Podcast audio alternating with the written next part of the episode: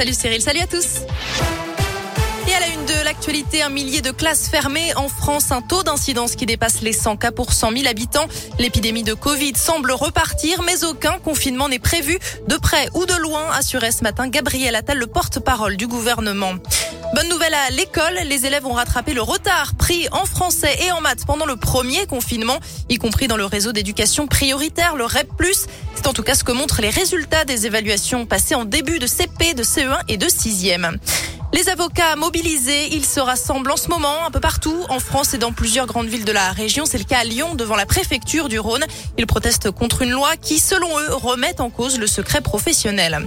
En bref, une série de mesures pour mieux protéger les animaux. Interdiction progressive des animaux sauvages dans les cirques et les delphinariums. Vente de chiots et de chatons interdite en animalerie. Ou encore des peines durcies pour des cas de maltraitance animale. Une proposition de loi doit être adoptée définitivement jeudi au Sénat après un ultime vote aujourd'hui à l'Assemblée nationale. Les Black Eyed Peas, SCH ou encore PNL et Orelsan, voilà quelques noms du nouveau festival de musique qui aura lieu à Lyon les 17 et 18 juin prochains. Ça s'appelle Inversion Fest et c'est un événement organisé en partie par le Loup Rugby. Le concert aura lieu au Matmut Stadium. Les places seront mises en vente à partir de vendredi.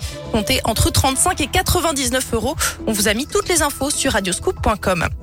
Un appel à bénévoles lancé par Handicap International à partir de lundi prochain, le 22 novembre et jusqu'au 24 décembre, veille de Noël.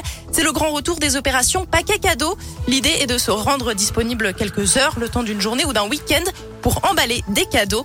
L'opération aura lieu cette année au magasin Nocibé, rue du président Édouard Herriot. L'argent récolté sera reversé à l'association qui œuvre dans 60 pays à travers le monde. En bref, quasi retour à la normale sur le réseau TCL aujourd'hui. Le mouvement de grève commencé hier est un peu moins suivi. La fréquence est allégée sur plusieurs lignes de bus et certains cars scolaires. En parlant des transports en commun, le Citral déploie aujourd'hui une campagne d'affichage pour sensibiliser les piétons, les cyclistes et les automobilistes au risque d'accidents de tramway. Chaque année, une centaine d'accidents ont lieu entre les trams et les autres usagers de la route. Allez, on termine avec du sport, du foot et le dernier match des Bleus pour la qualif au mondial au Qatar. C'est ce soir en Finlande à partir de 20h45. Les Bleus déjà qualifiés pour la Coupe du Monde. Hier, l'Angleterre, la Suisse et le Danemark ont obtenu leur ticket également. Et puis en basket à suivre ce soir, l'Asvel reçoit le Real Madrid sur le parquet de l'Astrobal. Une rencontre prévue à 20h. Match de taille pour les Villeurbanais qui rencontreront également Barcelone vendredi. Allez, on termine avec la météo de la grisaille. Encore un peu cet après-midi, des températures qui vont de 7 degrés à Tarare et Tizi, 10 à l'Arbrel et 11 tout juste à Lyon. Pas de grands changements attendus demain matin sur le Rhône, voire un peu de pluie attendue sur l'ouest du département. Ça devrait s'améliorer en partie au courant de l'après-midi demain.